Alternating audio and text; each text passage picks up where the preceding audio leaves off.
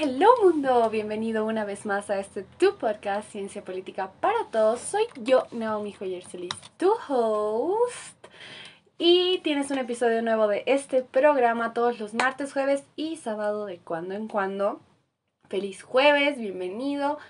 Los últimos episodios hemos estado hablando sobre organismos internacionales eh, hemos hablado sobre qué es un organismo internacional a grandes rasgos, hemos hablado sobre un gran, el organismo internacional más grande que existe, la ONU, y hoy vamos a hablar sobre otro organismo internacional para complementar un poquito esto.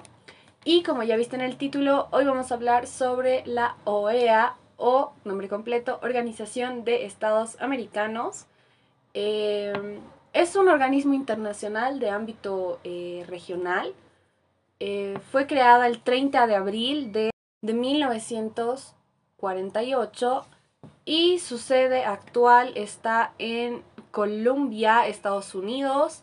Eh, sus idiomas oficiales son el español, el inglés, el portugués y el, el francés.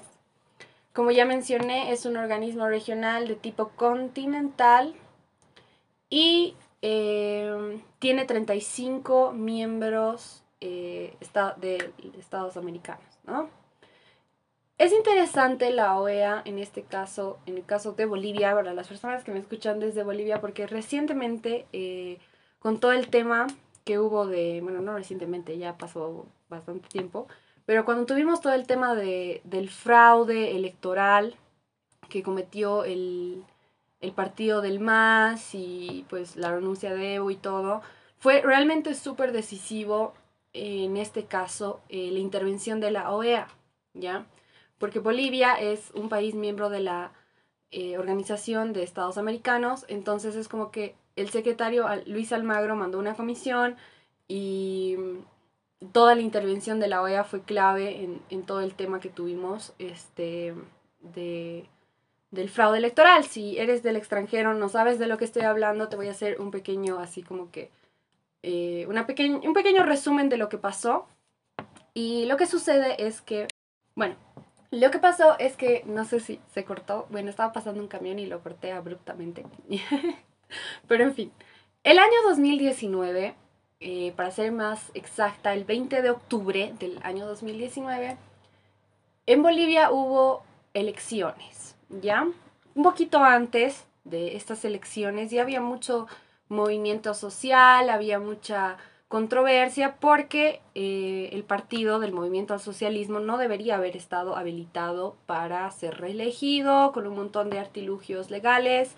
Eh, lograron volver a postularse y nosotros como bolivianos, yo me incluyo, confiamos en nuestro sistema electoral, confiamos en nuestro sistema democrático. Entonces fuimos a votar el 20 de octubre. ¿Qué pasó en esta elección?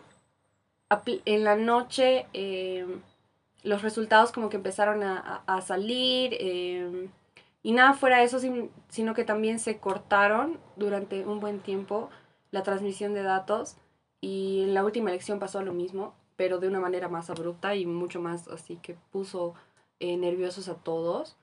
Y em, la gente al tiro se dio cuenta de que estaba habiendo un fraude. ¿Por qué? Porque como bien les digo así, estoy hablando muy a grandes rasgos. Si les gustaría que haga un episodio hablando de todo eso, así, con detalles, con fechas, o incluso también pueden ir a escuchar las entrevistas que tengo, no sé, con el Mauricio Taboada, eh, con todo eso, porque ahí estamos hablando de esta etapa de conflictos que hubo del fraude, digamos. O sea, menciono ese episodio porque ahí como que lo hablamos muchísimo más desglosado, este, y, y también estamos hablando más que sobre qué pasó, estábamos hablando sobre cómo nos sentimos, cómo lo vivimos, porque aquí eh, en, Bolivia fue caótico, así realmente eh, fue súper desesperante para todos como bolivianos eh, salir a las calles, o sea, reclamar que hubo fraude, hubo conflictos sociales, o sea, fue, fue una etapa muy dura así para Bolivia, la verdad. Entonces, les invito a escuchar ese episodio colaborativo. Ahorita es el, primero que tengo en mente. Creo que muchas de esas entrevistas, o sea, fueron después de eso, ¿no?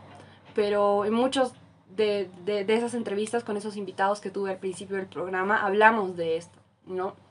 Entonces, como les digo, la OEA, volviendo al tema, eh, mandó una comisión, ¿no?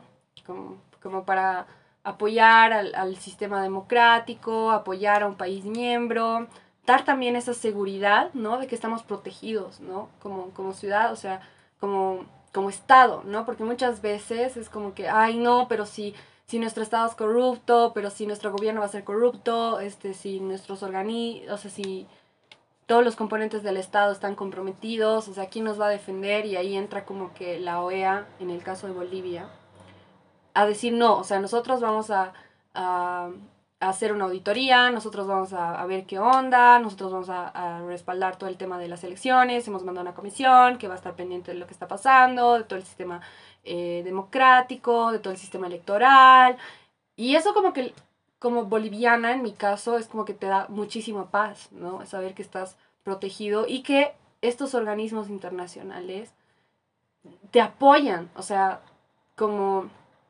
Es que muchas veces pensamos que el organismo internacional, o sea, me estoy haciendo trabas, pero ya, eh, eh, ya he llegado al punto en el que sé exactamente lo que quiero decir y hacerme entender muchas veces pensamos que los organismos internacionales solo representan a nuestro Estado. O sea, es como que, ah, ya, Bolivia es parte de la OEA, ah, Bolivia es parte de la ONU o el país del que seas. Pero no, o sea, nosotros al ser integrantes de ese Estado somos parte también de estos organismos internacionales y podemos interactuar con ellos, como en este caso hemos visto en el tema electoral. Bueno, eso ha sido como que a grandes rasgos la OEA y he tocado temas sobre Bolivia, aprovechando, dando una vuelta, porque como hemos quedado voy a hacer un poco más dinámica, así como una charla entre amigos. Eh, bueno, al menos los comentarios que me han llegado hasta ahora en las redes de Ciencia Política para Todos han impulsado eso, que es lo que estaba hablando en el episodio del martes. Y bueno, en estos dos días me han llegado esas opiniones y yo chocha de la vida, ¿no? de poder explayarme un poquito más en este podcast y de poder hablar y incluso interactuar, ¿no? Porque ustedes pueden escuchar algo que yo digo y no estar de acuerdo con eso y están en todo su derecho de darme una opinión contraria, ¿no? Ya hemos hablado de eso, sobre las libertades y la libertad de discusión también. Así que espero que te haya gustado el episodio de hoy. Te mando todo, todo, todo mi amor, que estés muy bien y nos vemos el día, tal vez el sábado, pero si no, te veo el día martes. Un abrazote. Sometimes I just don't know what to do. It should have been you.